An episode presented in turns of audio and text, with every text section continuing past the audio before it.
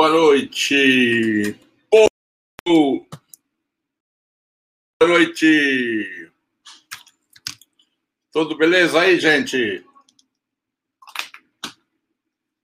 Boa noite! Boa tarde, bom dia! A hora que você me está assistindo. Vamos começar nosso estudo de hoje, continuando a nossa caminhada teológica, para você estar bem informado e saber um pouco mais a respeito daquilo que Deus tem para nós na Sua palavra. Estamos pensando sobre a doutrina trinitária, ou melhor, estamos analisando a Trindade. Começamos com Deus Passamos para para é, Deus, Jesus e Espírito Santo. Agora vamos então deixar com vocês agora sobre a nossa bênção que temos na obra de Cristo. Eu vou ser breve, porque eu sei que há muita coisa para aprender. Mas eu quero convidar, se você está assistindo antes do dia 3 de maio, eu quero convidar você a estar conosco na próxima segunda-feira, dia 3 de maio. Teremos o doutor Kiboka, que vai estar falando sobre patrística, a fontes para a pregação e pensamento cristão. Será uma live importantíssima. A gente e já tenho a consciência disso, nós desconhecemos muito sobre os pais da igreja. E isso tem trazido um pouco de ignorância ao nosso povo. Você fala em homens como Clemente Romano, uh, Clemente Alexandria, uh, que mais? Policarpo e tantos outros pais apostólicos e pais da igreja. E nós vamos aprender então, vamos estar com Dr. Brian falando sobre esse tema tão interessante. Bom, começando então para você ficar ligado, uh, vamos lá, vamos aprender um pouquinho da palavra, da teologia, sobre a nossa importante doutrina sobre a obra de Cristo.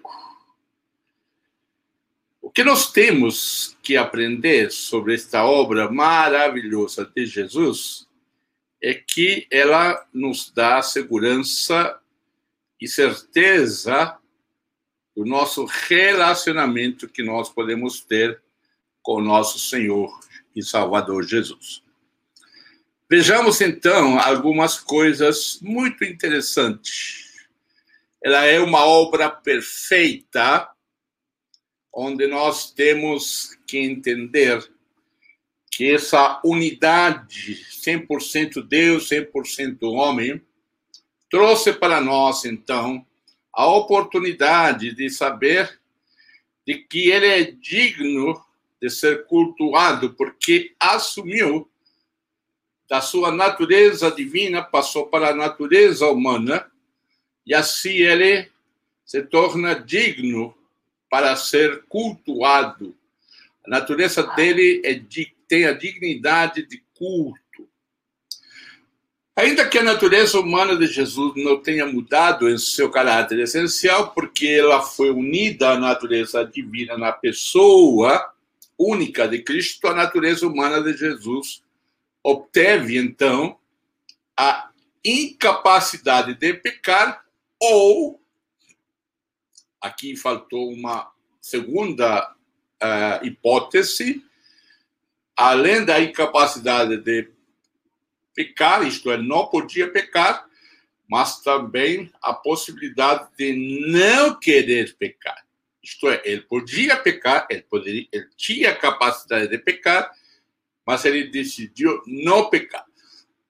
Faltou colocar isso aí, mas existem duas teorias que Deus estava invulnerável, né, se existir essa palavra, a pecar. E a outra que ele era vulnerável a pecar, mas ele teve condições de vencer. Já disse anteriormente, essa segunda hipótese é a minha preferida. É uma obra perfeita, porque a natureza humana para a natureza divina lhe deu, então, esta natureza divina, a capacidade de experimentar o sofrimento e a morte. Então, a natureza divina recebeu essa, entre aspas, né, essa capacidade de sofrer e morrer. Então, sempre a pergunta é: então Deus morreu? Não, Deus não morreu. O que acontece é que em Jesus nós temos alguém que é 100% Deus e 100% homem, tá? Então, é, o que morreu não foi nem Deus, nem foi o homem. O que morreu foi aquele ser único, Deus homem. A natureza humana de Jesus lhe deu a capacidade de ser nosso sacrifício substitutivo. Todos nós pecamos e estávamos destituídos, e estamos destituídos da glória de Deus. Eu creio que nós pregamos tão pouco sobre a obra de Cristo, tá? nós pastores, pregadores, nós não pregamos ensinos doutrinários dominicalmente, principalmente às noites, quando está maior número de membros da igreja, quando os cultos eram presenciais, pouco nós pregamos que muitos cristãos não entendem ou não sabem esse essa obra perfeita de Jesus, que ele nos substituiu, ele foi o nosso substituto, coisa que é chamado sacrifício vicário, alguém que está em lugar do outro. E a natureza humana de Jesus, então, lhe deu essa capacidade de ser o nosso sacrifício. Então, ele nos substitui tá, como sacrifício para nos dar o que é chamado da expiação. O que, que é expiação? Essa palavra expiação vem daquele daquele, daquela arca onde, está, onde se fazia ali o derramar do sangue. Né? A expiação é a obra que Cristo realizou em sua vida e morte para obter nossa salvação. Então, o sangue era derramado sobre o propiciatório, aquela arca ali. É por isso que João escreve a respeito no capítulo 2, né, que ele é propiciação, ele é nosso propiciatório. Ali foi derramado sangue. Vejamos alguns aspectos teológicos da expiação, né, de limpeza, vamos chamar. Né? Espiar limpar. Então, Deus nos deixou. Esta, esta expiação significa zero pecado.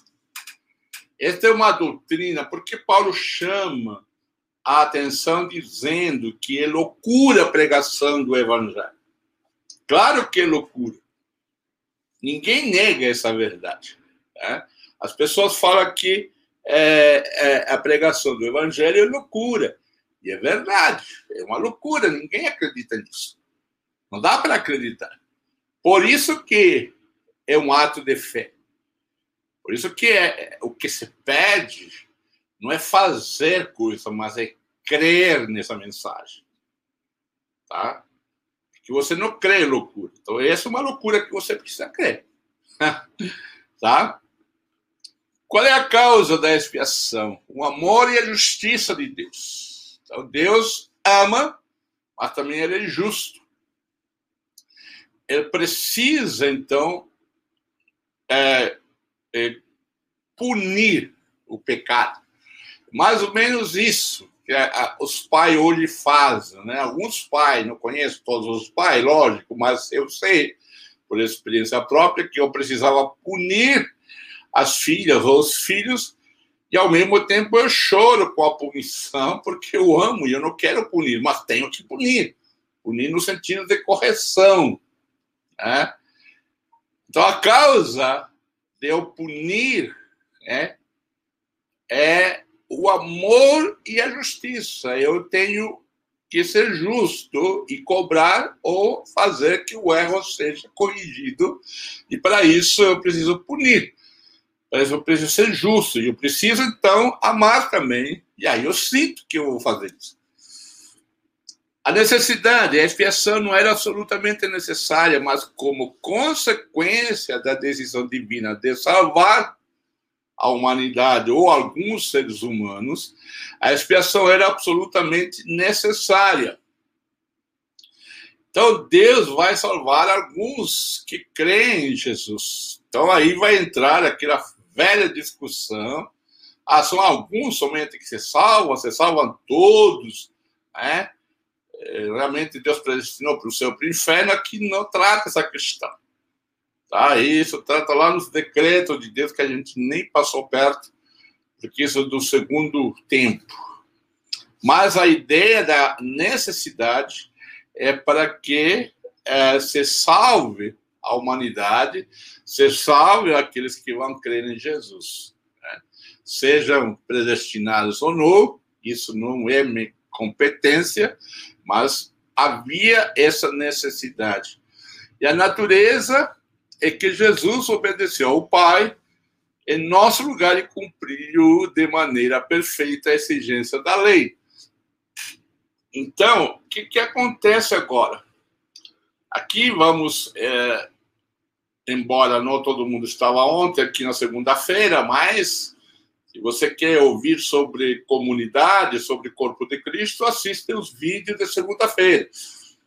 Porque aqui se trata, então, de um cumprimento da lei. Então, Deus cumpriu a lei por mim. Então, eu sou introduzido no povo de Deus e agora eu recebo as bênçãos de Deus. Não porque eu sou bonzinho, não porque eu dou o dízimo, não porque eu tô, sou pastor, vou na igreja, não é nada disso. Tá? Eu sou e devo ser grato a Deus porque ele me colocou dentro do corpo de Cristo, ou melhor, vamos dizer assim, dentro da casa de Deus, onde eu sou protegido por Deus, onde é, idealmente, né, é, ele, para Deus, nada me toca, eu não sou pecador, porque eu estou no corpo de Cristo e ele vê Jesus. Quando Paulo diz que nós somos batizados para dentro, né, para dentro do corpo, então você tem que entender de que essa essa questão de para dentro do corpo significa algo ah, diferente do que nós pensamos, no sentido que quando eu peco, eu sinto o pecado eu, eu vejo, sinto e sei que pequei. Só que Deus não me vê como pecador. Ele porque eu estou dentro de Cristo. Então ele vê a obra, o sacrifício de Cristo. Por isso que eu sou um defensor ferrenho da igreja de Jesus, não da denominação, tá?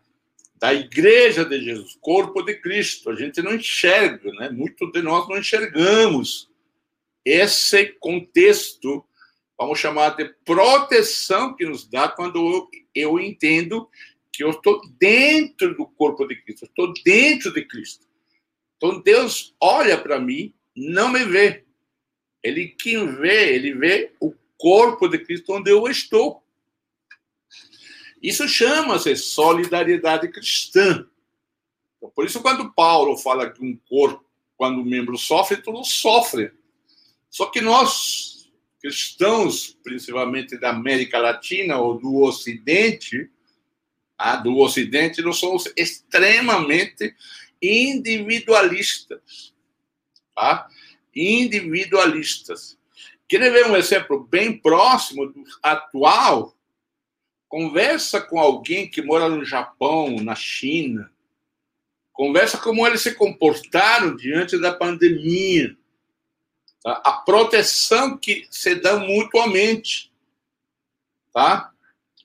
é, lá não houve quem estava a favor de uma coisa a favor de outra. O que ele estava era a favor de todo mundo não ser contaminado. Então, isso chama-se comunidade. E nós, pastores, líderes, todos nós ficamos brigando. Não, usa máscara, não usa. Pá, tá. Não. Isso você não observa nos países que têm essa ideia de comunidade de que nós somos uma nação, somos um povo, entendeu? Você não vê isso numa tribo. Então, você vê isso no nosso mundo ocidental, onde o individualismo é muito forte. E nós, pregadores, enfatizamos isso nas nossas pregações. A individualidade ou uma individualidade exacerbada, né? Eu sou dono do meu nariz, eu cuido de mim, a nossa música, tá? Talvez você vai dizer, esse cara é comunista, não tem nada a ver uma coisa com outra. O problema nosso é que nós fomos evangelizados e o evangelho chegou a nós de uma maneira uh, não vou falar distorcida, mas com um conceito desse liberalismo, de, o individualismo. É? Então, conversa com os missionários que estão, por exemplo, hoje na África. Qual é, o, qual é esse conceito de comunidade? Você vai perceber de que nós estamos longe desse conceito bíblico.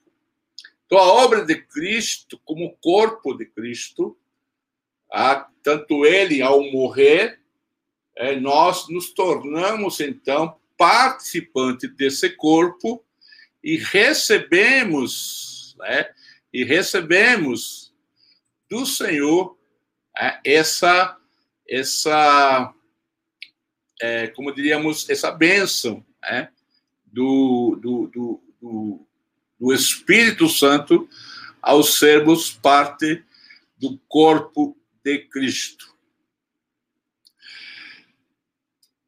Ah, quando nós vamos ver um pouco mais desta obra de Cristo, então, temos que ver as consequências dessa expiação. Né? A obediência de Cristo por nós se torna o que é chamado de uma obediência ativa. Tá? Cristo tinha de viver uma vida de perfeita obediência, tá? a fim de que pudesse obter a justiça por nós. Então, ele obtém a justiça por nós. Nós não temos nada, né? Isaías chama as boas obras de trapos de imundícia. E agora, é, na morte de Cristo, na obra de Cristo, nós temos o privilégio, então, de receber a justiça. Na Apocalipse, nós vamos encontrar isso de uma maneira assim, bem interessante sobre a justiça ah, de Deus, né, ou melhor, a justiça de Cristo, sendo a nossa vestiduras. É, a nossa vestiduras brancas, como muitos cantam e se vê no Apocalipse, são as obras não nossas, mas de Jesus na cruz. Ele tinha de obedecer à lei ao longo de toda a sua vida por nós, de modo que os méritos da sua perfeita obediência fossem contados em nosso favor. As consequências da expiação temos a obediência passiva no sofrimento de Cristo por nós, além de obedecer a lei de modo perfeito por todos e por toda a sua vida em nosso favor. Cristo toma também sobre si todos os sofrimentos necessários para pagar a penalidade pelos nossos pecados. Ah, eu quero enfatizar isso muito forte e insistir nisso. Cristo tomou também sobre si mesmo o sofrimento necessário. Ninguém está sofrendo para ganhar alguma coisa por Deus. É? Os nossos sofrimentos podem ser por causa do nosso pecado ou por causa da perseguição. Mas nenhuma coisa no sentido, aliás, por nosso pecado não, pelas nossas más decisões ou pela perseguição. Então, Cristo toma sobre si mesmo o sofrimento necessário para pagar. Deus não vai me cobrar nada pelo meu pecado.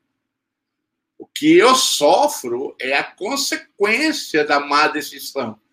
Vamos chamar a consequência social, a consequência física. Ah, e eu aqui quero bater muito nesta tecla, porque hoje se ouve muito, já se ouviu muito mais forte, né, sobre a batalha espiritual. Tudo é demônio, tudo é batalha espiritual. Passou o farol vermelho, ah, batalha espiritual porque levou uma multa.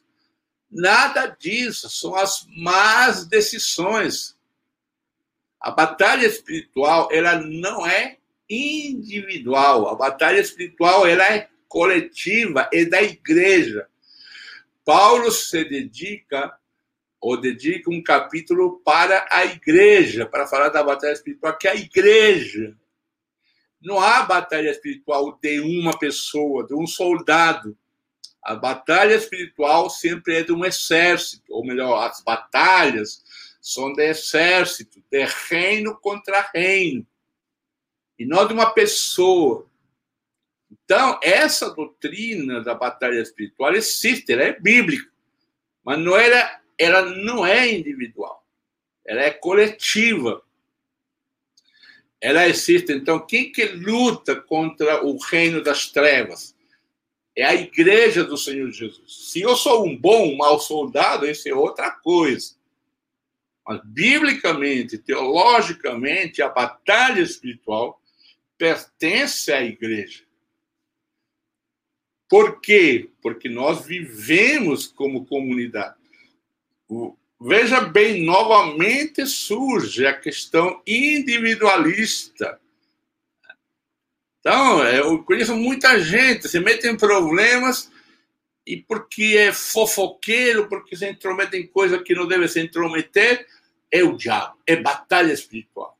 Isso já, isso aí é, é os problemas são consequências das más decisões ou os maus comportamentos. O sofrimento de Cristo, é, foi ele é para cobrir, limpar nossos pecados, e foi toda a vida, a sua vida foi uma vida de sofrimento. Ele vivenciou ah, todo que um ser humano vivencia em termos de dor, de sofrimento. Tá? Toda a vida foi alcançada, ele sofre, ele chora, ele sente angústia, ele, ele é completamente humano ele tem dor na cruz, ele sofre a dor física da morte, ele tem a dor de carregar o pecado que não é dele, e ele sofre o abandono do Pai, do próprio Deus. Ele sofre, então, a ira de Deus. Então, todo esse sofrimento, vamos assim dizer, é para pagar, chancelar, cancelar a nossa dívida, que Colossenses diz. Então, Paulo se refere né, aos, os, os é, presos tinham nas suas, nas suas ah, celas lá, nas, nas suas portas, lá escrito, né, a lista de condenação. Então, o que, que Deus fez? Arrancou essa dívida, essa condenação, essa lista que nós tínhamos, ele arrancou para que nós fôssemos livres. Os efeitos da obra de Cristo, né, que de onde ele nos tira, é que ele se sacrifica para nós que estávamos escravizados ao pecado e no reino de Satanás.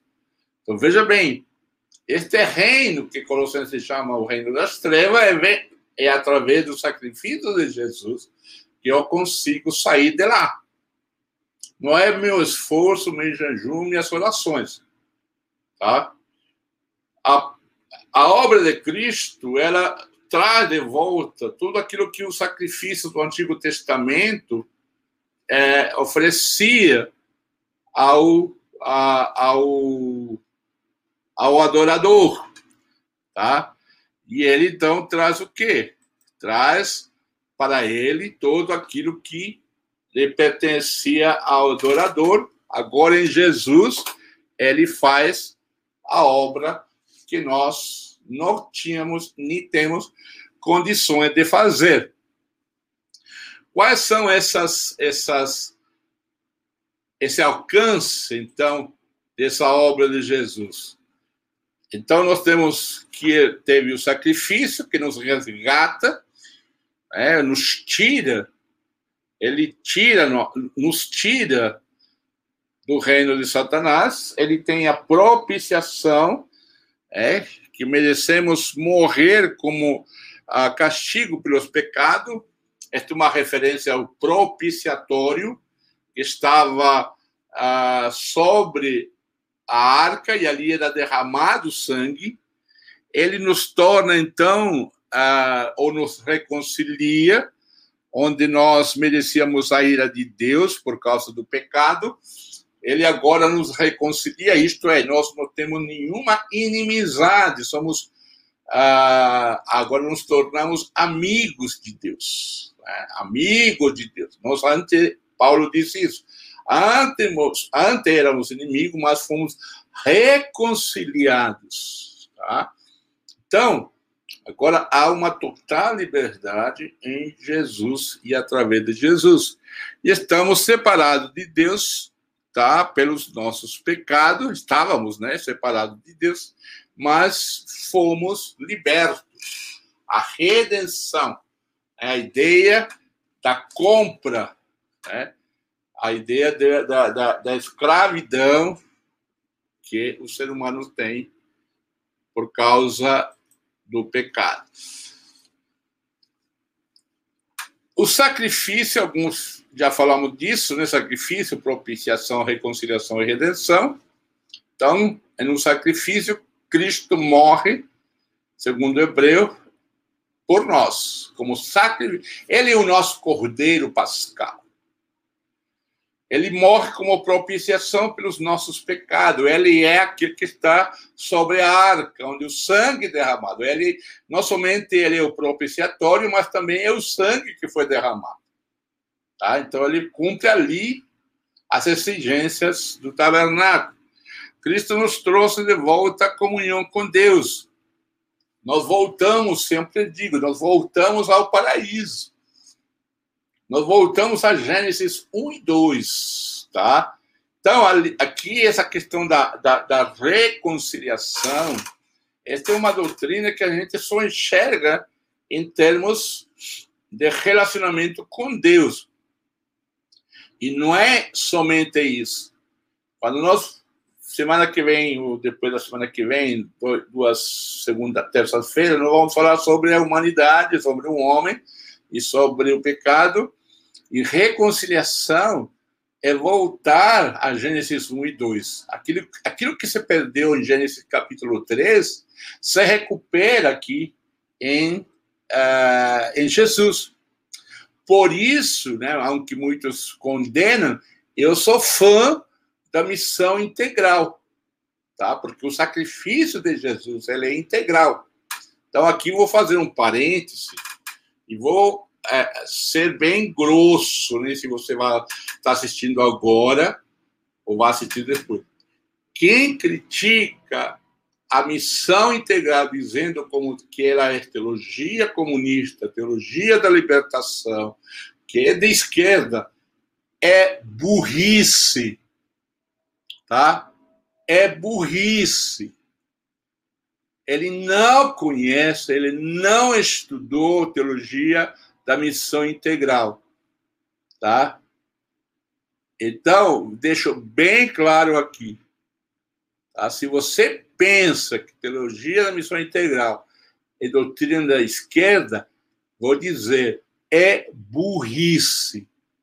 Bem, grosso, eu sou grosso nesse ponto. Eu faz 20 anos que eu dou aula de missão integral e eu nunca citei Marx, nunca citei um sistema com. Nunca. Ou, para dizer verdade, a única citação que eu faço é que Marx parece que leu o livro de Isaías. Só isso serve.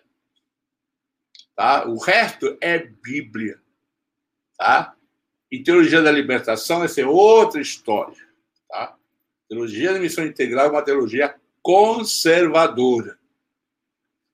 Então, fecho o parêntese e volto, então, a esta reconciliação integral.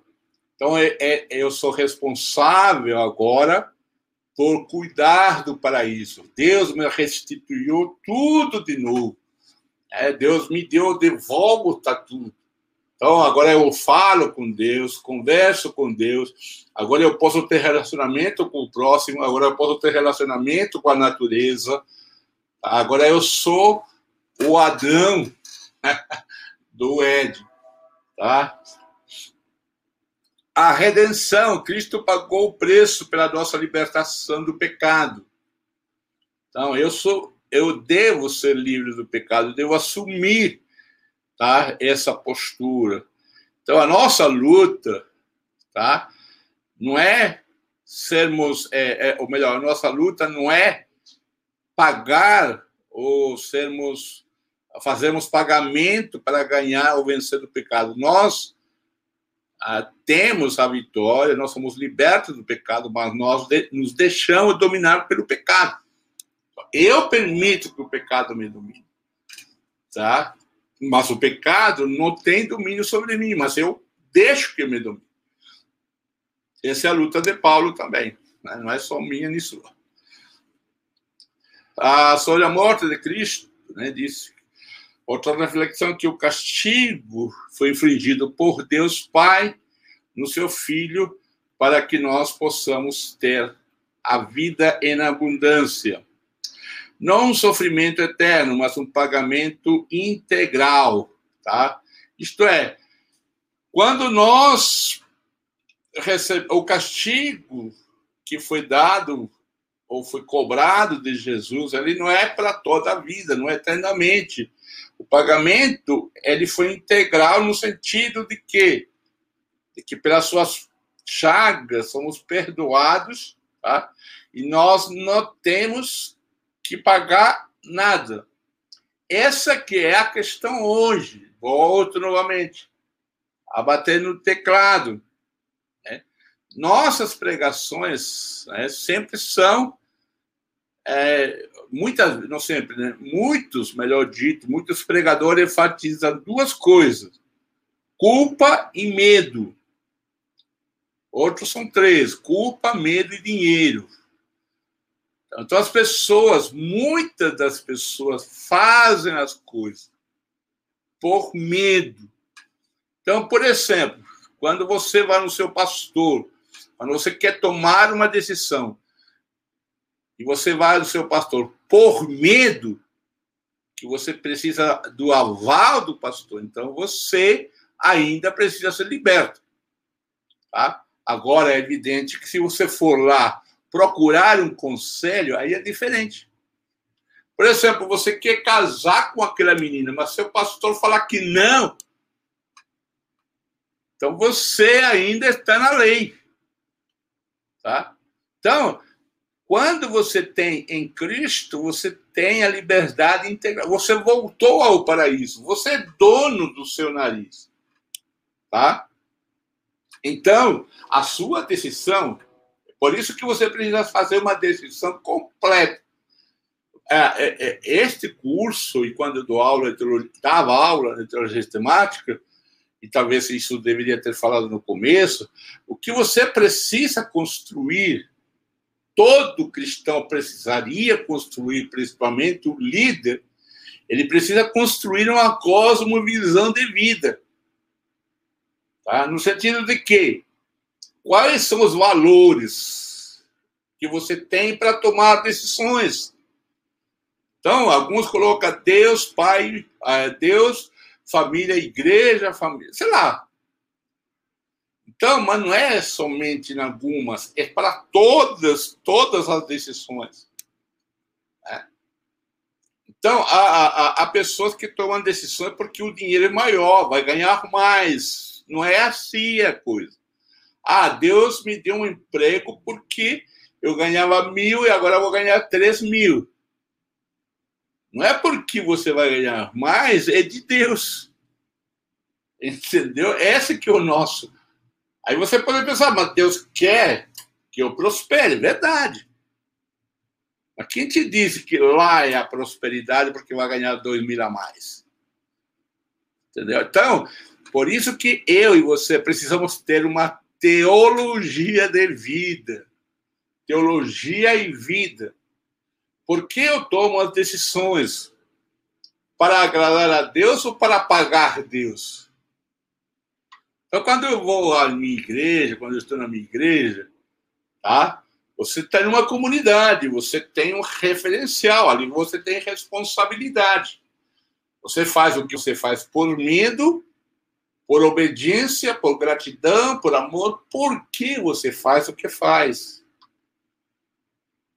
Então, Vamos pensar assim: a vida cristã é um sistema de vida.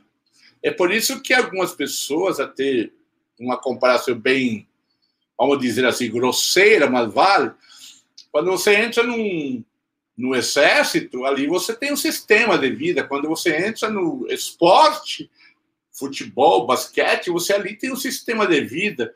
Quando você entra numa igreja, você tem um sistema de vida, ou abraça uma fé no nosso caso, a fé cristã.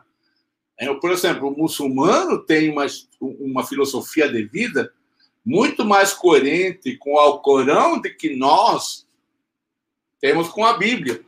Eu não estou dizendo concordando com o Alcorão. Se você olha um, um, um, radical de esquerda, de direita, ele é mais coerente com sua postura. Não é que eu concorde, mas ele tem uma filosofia, nós não temos, ou melhor, nós não, né? muitos não têm.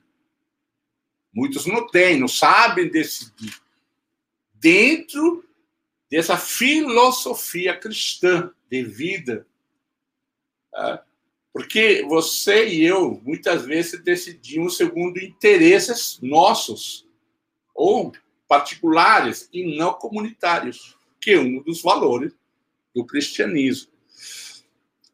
E no sofrimento, quando nós vamos para, ou melhor, Deus em Jesus, ou Jesus no caso, ele faz o pagamento integral da nossa vida e nós não temos que pagar nada.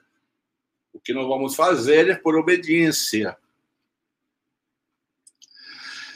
O significado do sangue de Cristo, aí uns textos que você pode pesquisar, né? é, é a substituição do cordeiro do tabernáculo. No material que eu passei para vocês, tem algumas teorias. Né? Nós não vamos entrar nessas explicações, porque está ali no material, mas é, todas essas explicações é uma tentativa de entender né, a, a morte de Jesus. Tá? E no material que vocês têm, é só vamos dar uma olhada, né? Origem, que é um dos pais da igreja, que no próximo, inclusive na próxima segunda-feira, nós vamos conversar sobre este homem, né? E outros, com o Dr. Brian. E então ele diz que é Cristo pagou para nos redimir, né? Foi dado a Satanás o pagamento. Tem uma teoria, muita gente pensa assim, tá? Embora tenha sido rejeitada, não é aceita essa teoria. Tá? A outra da influência moral, né? Sustenta que Deus não exige o pagamento de um castigo pelo pecado, né? Mas que Jesus foi simplesmente como Deus mostrou quanto amava os seres humanos ao identificar-se até a morte. Então Jesus não pagou, simplesmente foi uma é para nos dar uma influência e nós aprendermos com Jesus. Ele é o nosso modelo, nós precisamos morrer como Jesus morreu. Né? A teoria do exemplo, ensinada pelo Sociniano, que é uma seita da época a, a Idade Média para frente. A morte de Cristo nos provê de exemplo como devemos confiar em Deus e obedecer-lhe de modo perfeito, mesmo que essa confiança e obediência nos leve à morte. A teoria governamental, Grotius, ou Hugo Grotius, também daquele tempo, demonstração divina do fato de que as leis de Deus foram infringidas e isso exigia reparação. Então, que seria Deus castigando o ser humano, Jesus, porque as leis foram infringidas. Bom, são teorias que você precisa conhecer, ou pelo menos ter uma ideia no seu material que você recebeu, está ali as informações. Jesus ressuscitou e subiu ao céu. Qual é a prova maior? Nos concílios batistas, né, quem é, quer ser pastor sempre fazia, agora não faço mais essa pergunta, porque já não, ninguém me convida, porque faço perguntas difíceis, segundo eles. Eu sempre perguntava: se a Bíblia não existisse, pergunto para você, se a Bíblia não existisse, não houvesse nenhum relato bíblico que Jesus ressuscitou, qual seria a prova que você teria de que Jesus realmente ressuscitou? Né? Então, é uma pergunta que sempre as pessoas mais céticas fazem para os cristãos, né? Como você me prova que Jesus ressuscitou? Tá? O texto está ali, vocês conhecem muito bem, mas talvez melhor do que eu. O significado doutrinário da ressurreição. A ressurreição de Cristo nos dá ou nos assegura a nossa regeneração. Se Jesus tivesse morrido e não ressuscitado, o máximo que nós teríamos perdão dos pecados. Em Romanos, capítulo 4, se eu estou enganado, disse isso, tá? Que nós fomos, né, a sua morte nos perdoou e a sua ressurreição nos, justificou. Né? Somos justificados por causa da ressurreição que, que é justificação? É a pergunta que deve ser feita, né? Justificação é declarar uma pessoa justa. É isso que Jesus fez na sua ressurreição. Permite a Deus de que, olhando para nós, diga: esse gordinho, bonitinho, que está ali tentando dar uma aula via internet sobre a ressurreição de Jesus, ele é santo, eu o declaro santo, aliás. Eu declaro que ele é santo. Então, olha para mim, eu sou santo. É declarado por Deus, aliás, não é que eu sou. Eu sou declarado por Deus santo. Ele me disse que ele me declarou santo, mesmo sendo pecador. Ele não me tornou santo. Eu continuo pecando, continuo errando, mas ele me declara santo. Mas por que me declara santo? Porque ele morreu. Porque Jesus morreu. É isso que a Bíblia diz. Então, por isso que as pessoas às vezes ficam malucas quando falam assim: olha, eu estou errado, mas continuo sendo santo. É verdade. Entendeu?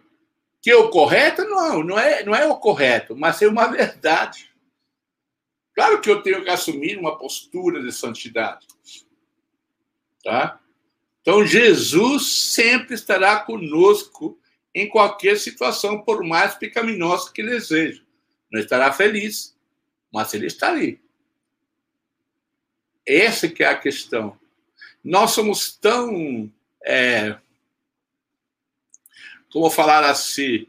Nós somos tão é, radicais, né?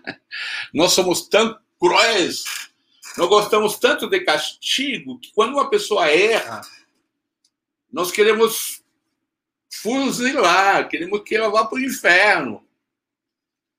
Ah, e já não dizemos, olha, ela está no inferno. Não está, não. Porque se ela foi regenerada, se ela foi declarada santa, não é qualquer pecado que vai ser superior à morte de Cristo. Então, por isso que eu falo, que muitas vezes nós trabalhamos, pregadores, né? eu falo nós porque eu sou pregador, trabalhamos muito medo. Né? Eu já ouvi algumas histórias absurdas. Principalmente na hora de apelo. Olha, se você não aceitar Jesus, vai, pode acontecer como aquela jovem que saiu da igreja sem aceitar Jesus e atropelou um carro, passou e atropelou, morreu sem Jesus. Isso é manipulação do sentimento, do medo, do sentimento de culpa. Então, em Jesus, nós encontramos, ou Deus encontra plena satisfação. E porque eu estou dentro de Jesus, ele está satisfeito comigo. Ele não está satisfeito por mim, ele está satisfeito porque eu estou em Jesus. Essa que é a questão toda. Talvez você me diga, ah, então agora eu vou para a bagunça. Pode ir, talvez você não seja de Jesus. Esse que é o problema. Entendeu? Esse que é o problema. Quem está lá dentro é a mesma coisa. O que, vai acontecer com o peixe fora do aquário? Ou melhor, peixe deve estar sempre dentro do aquário. Então, a doutrina da obra de Cristo ela é ampla, ela alcança todo, toda a nossa vida e todos nossos atos.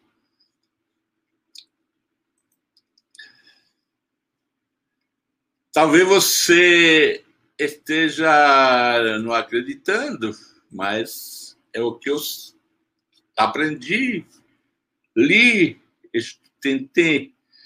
E eu digo para você que eu fui um cara muito legalista, né? muito. É, até adoecer por causa da tentativa de não pecar, de não ser, de não ser tão. Aliás, de ser é, de ser uma pessoa assim que, é, como diríamos, gosta de ser exigente, né? ser exigente. Ah, vamos lá, então. A ressurreição de Cristo assegura nossa regeneração. Né? Regeneração é gerar novamente, justificação. Já falei que declarar santo. Né? Vamos lá aqui. É,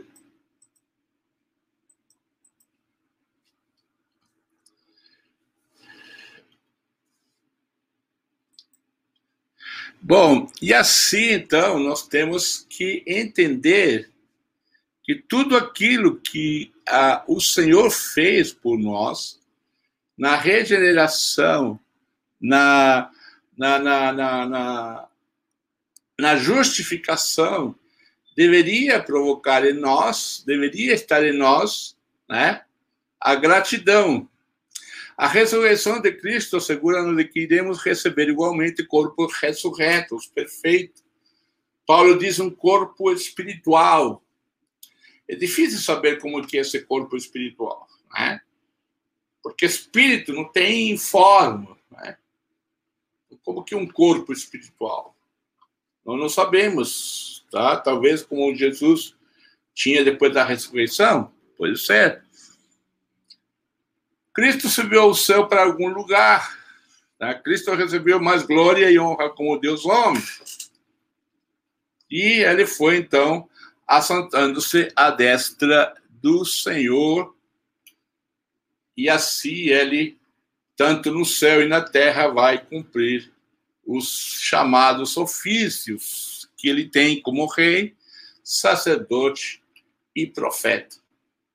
E assim nós terminamos, então, essa parte sobre a vida e obra de Cristo. Agora, uh, cabe a você ler o material que nós oferecemos, que nós mandamos para você no grupo, e esperamos então que você tenha uma boa noite e que tenha neste próximo domingo muita gratidão a Deus porque você recebeu tudo isso como resultado do amor de Deus. Que Deus abençoe a vocês na no como que chama? No chat tem um um link que foi postado para você é, deixa eu ver aqui, é o grupo para você, se você quiser acessar, para receber alguns arquivos em PDF, seja de e-book, de livro, seja o que for. Tá bom? Na próxima segunda-feira, dia 3, nós estaremos com o Dr. Brian conversando sobre uh, os séculos segundo e terceiro. Ele está uh, desenvolvendo um trabalho de tradução de 45 volumes sobre a história da igreja e do pensamento. Então, nós vamos conversar com ele e eu creio que temos muita coisa a conversar e perguntar então, prepare sua pergunta. Gente, Deus abençoe vocês. Muito obrigado pela, pelo tempo que você dispôs a estar comigo aqui, esses 50 minutos. Muito obrigado. Eu sei que 95%, 90% o pessoal ficou na estrada, é uma pena. E vamos terminar apenas o primeiro módulo, não teremos o segundo módulo, visto que é, as pessoas, como alguém me diz, se você cobrar, eles vão estar presentes. Se não cobrar, vão desistir. Verdade. É, a gente não quer cobrar, mas somos obrigados. tá bom, gente? Vamos aí e vamos dar o, a, o próximo será a, sobre Deus, ali, desculpa, sobre homem e pecado, depois sobre igreja e catologia e fechou a semana, né? Mas toda segunda-feira nós continuamos falando sobre é, temas de teologia também. E na sexta-feira nós começamos dia 7, isso é cobrado-se, é, é, feito pela Igreja Batista do Jardim do Lago. Nós vamos começar o curso, é, curso de liderança, líder cristão eficiente e eficaz. Tá bom?